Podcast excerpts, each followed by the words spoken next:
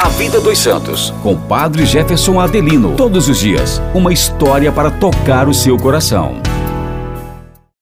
Olá, meus irmãos e irmãs, mais uma vez estamos juntos no podcast A Vida dos Santos, neste dia 14 de janeiro. Hoje vamos conhecer a história de Santa Elizabeth Ana Bailey Seton, primeira norte-americana a ser canonizada. Santa Elizabeth foi reconhecida santa no ano de 1975, sob o pontificado do Papa Paulo VI. Nasceu nos Estados Unidos no ano de 1774, dentro de uma família cuja mãe era uma cristã não católica e o pai, conhecido como médico muito atarefado e famoso. A mãe faleceu e, infelizmente, a madrastra fazia sofrer Santa Elizabeth. Seu refúgio era a oração e a palavra de Deus.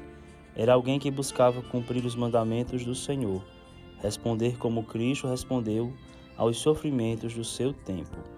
Santa Elizabeth e Ana Bailey Seton chegou a casar-se.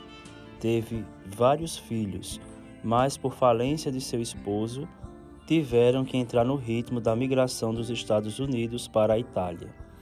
Com as dificuldades da viagem e a fragilidade de seu esposo, ele faleceu. Ela continuou até chegar à Itália e ser acolhida por uma família amiga. Era uma família feliz porque seguiam a Cristo como católicos praticantes.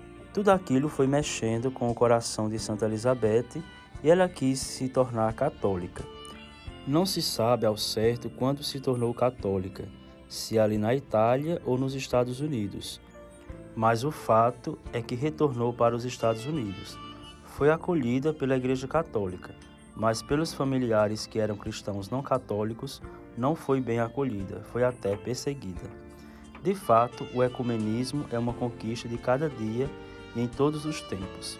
Santa Elizabeth e Ana Barley teve uma dificuldade como uma minoria católica nos Estados Unidos de tal forma, pois não encontrava espaço para a educação dos filhos, que inspiradamente começou uma obra que chegou a ser uma congregação das Irmãs de São José, com o objetivo de formar as crianças numa fé cristã e católica.